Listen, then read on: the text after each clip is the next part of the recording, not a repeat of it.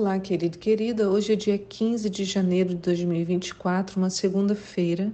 Eu sou a pastora Anício. Os textos de hoje estão em Êxodo 10, Miqueias 2 e Lucas 10. A pergunta de hoje é: somos lobos ou ovelhas? Você é um lobo ou uma ovelha? Em Lucas 10, ouvimos o chamado do nosso mestre. No verso 1 diz assim: Havendo passado esses acontecimentos, o Senhor nomeou outros setenta e dois e os enviou de dois em dois adiante dele a todas as cidades e lugares que ele estava prestes a visitar e lhes recomendou: A seara é grande, mas os trabalhadores são poucos. Rogai, pois, ao Senhor da plantação que mande obreiros para fazerem a colheita. Portanto, ide Eis que eu vos envio como cordeiros para o meio dos lobos. Então Jesus envia 72 discípulos de dois em dois para pregoar a salvação que havia chegado à terra. Então os discípulos iam à frente de Jesus, né? Ele mandou adiante dele nas cidades e locais que ele estava prestes a visitar. E tem dois é, detalhes interessantes aqui. O primeiro é que ninguém agia sozinho. Isso fica claro depois também, quando vemos os apóstolos indo sempre em pares, no mínimo. Paulo nunca estava sozinho em suas missões, mesmo sendo experiente e maduro. Ele compreendia que sozinho a chance de fracasso era muito maior, além deste não ser o modelo proposto por Jesus. Aqui, de novo, ele manda 72 de dois em dois. Então, ele nomeia 72 e envia de dois em dois. O outro detalhe é que Jesus deixou claro: vocês serão como cordeiros no meio de lobos. Agora, será que isso está claro mesmo para nós? Pensamos apenas nos perigos de uma ovelha no meio de animais mais fortes. Eu mesmo sempre li esse texto pensando isso. Ah, o Senhor está dizendo para a gente ficar né, cautelado, porque a gente vai estar tá no meio de lobo, é uma situação perigosa. Ele não nos poupou, nos disse a verdade. E esse é um lado, uma maneira de ler. Né? O fato dos perigos de uma ovelha estar no meio de animais mais fortes. Agora, eu queria te oferecer hoje uma outra forma de olhar para essa frase. E se Jesus estiver nos mostrando que tipo de coração nós devemos expressar quando estivermos em meio aos lobos? Irmãos, será que temos agido como ovelhas? Ovelhas são obedientes, conhecem a voz do pastor, andam em conjunto.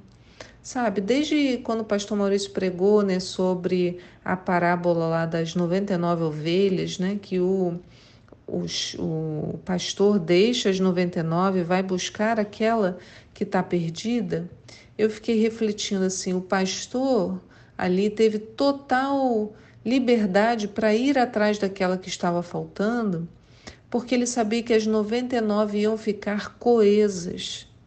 Porque se as 99 brigassem entre elas, como que o pastor ia se afastar? Então é importante a gente compreender que o comportamento da ovelha é andar em conjunto. Então, porque enquanto o pastor Maurício explicava, né? Ah, porque as ovelhas, elas sempre, elas se protegem dos inimigos, porque elas se fecham, né? São muitas e elas ficam num grupinho fechado, muito mais difícil para um lobo atacar.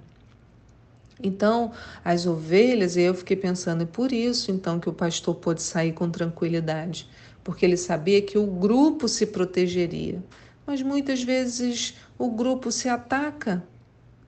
Então, será que nós temos agido como ovelhas ou agido como lobos?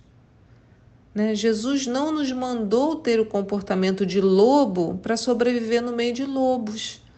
Jesus podia falando: olha, vai treinando, porque vocês vão no meio de lobos, então vocês têm que é, ficar com o mesmo comportamento do lobo para sobreviver.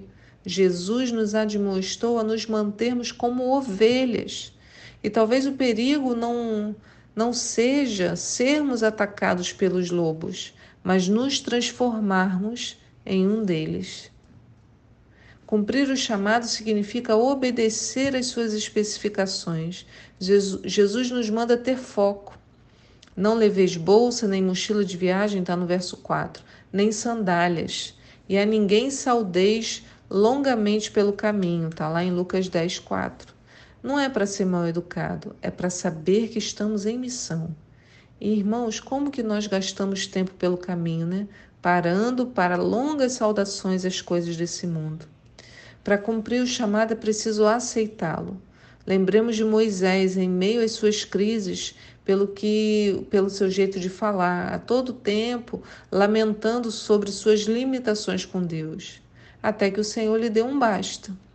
Ele também faz isso conosco. Se nos chamou, é porque ele se interessa em nos usar. Se ele quisesse ações perfeitas, como eu expliquei no Shabat, ele não usaria os seres humanos, gente. Mas ele escolheu a mim e a você no meio das nossas limitações. Olha que coisa interessante. Em hebraico, a palavra Mitzraim, quer dizer Egito, e Metzahim, que significa limitações, tem a mesma raiz, mitz. Então, quando Deus nos liberta do Egito, também nos liberta das nossas limitações, tornando-nos capazes de coisas grandes e poderosas. À medida que é, vamos caminhando, né, saindo do Egito, também estamos nos libertando das nossas limitações. Irmãos, às vezes estamos acostumados com o Egito e relutamos em assumir essa vida de liberdade. Mas quando o fazemos, o Senhor tem a chance de nos usar tremendamente. Como o pastor Jorge falou ontem, somos chamados para a liberdade, para vivermos uma vida com o Senhor, mas precisamos crer que o Senhor operará os seus sinais e maravilhas. Nessas últimas leituras lá de Êxodo, nós temos três pragas acontecendo, né? Rãs, piolhos e moscas. Lemos na semana passada. Eu queria chamar a atenção para a praga das rãs, porque lá em Êxodo 8, no verso 6, diz que Arão estendeu a mão sobre as águas do Egito e subiram rãs e cobriram a terra do Egito. Os magos do Egito, porém, com as suas artes e ciências ocultas, realizaram prodígios semelhantes e fizeram subir rãs sobre a terra do Egito. Observe que os magos então fizeram coisas parecidas, para quem é mais velho, né, do tipo Denorex. Mas os, o que a gente precisa entender é que por que, que os magos não fizeram cessar a praga? Se eles queriam mostrar poder, ao invés de aumentar o prejuízo, colocando mais rãs sobre o povo, eles deveriam ter feito sumir as rãs que Moisés havia trazido. O que, que você acha, né? Então, no verso 8 de Êxodo 8, diz assim: Então o rei mandou chamar Moisés e Arão e lhes pediu: Rogai ao Senhor, para que afaste de mim as rãs, de mim e do meu povo. Ué, se os magos eram tão feras, porque eles mesmos não afastaram as rãs.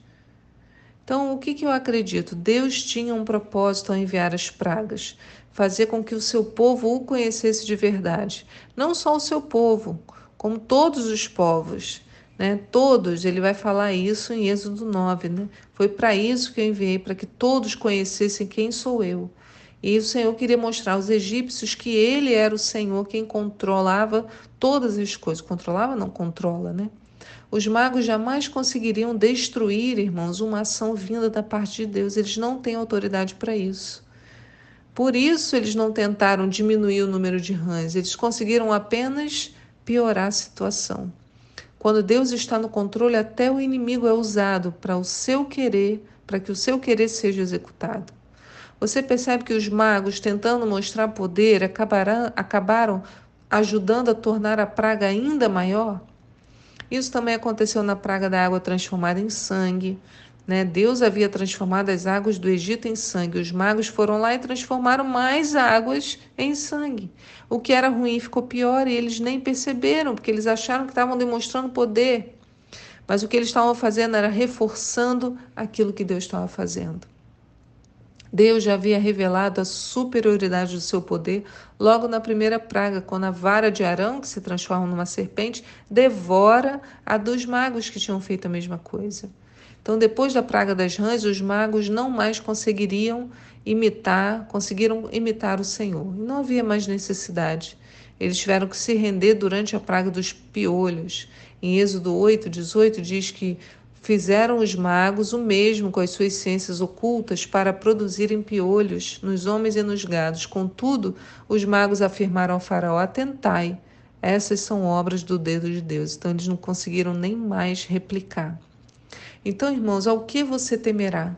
O poder das trevas não pode ser usado contra você. Os inimigos que lhe aparecem, mesmo intentando o mal, gerarão o bem para você. É isso que a palavra do Senhor diz né, que Ele usará todas as coisas para o nosso bem. E o seu propósito sempre se cumprirá, porque é isso que o nosso Deus faz. Se tão somente crermos e habitarmos debaixo da proteção dele. Não adianta querermos fazer as coisas com a nossa própria vontade, do nosso próprio pensamento e depois querer que o Senhor nos guarde.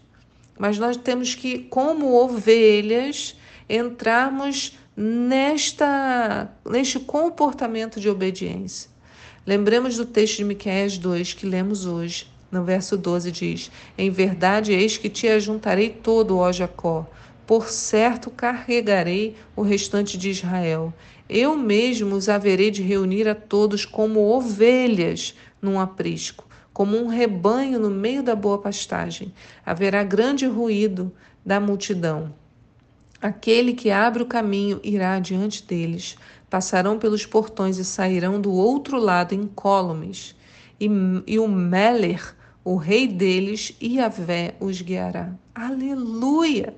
Como ovelhas seremos reunidos na presença do Meller, do rei, o nosso Machia.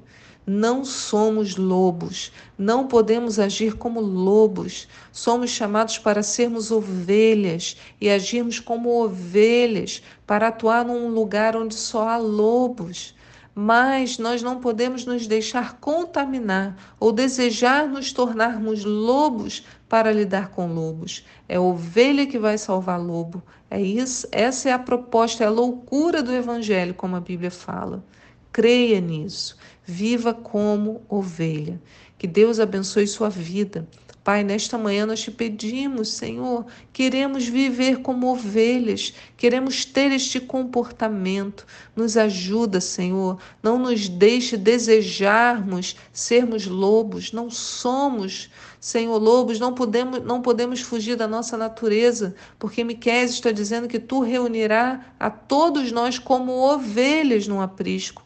Então não permita, Senhor, que nós nos percamos, Senhor, tentando nos tornar lobos para sermos aceitos ou estarmos inseridos numa sociedade, numa cultura. Que sejamos ovelhas até o fim, em nome de Jesus. Amém. Fique na paz do Senhor e eu te espero aqui para um próximo devocional. Tchau!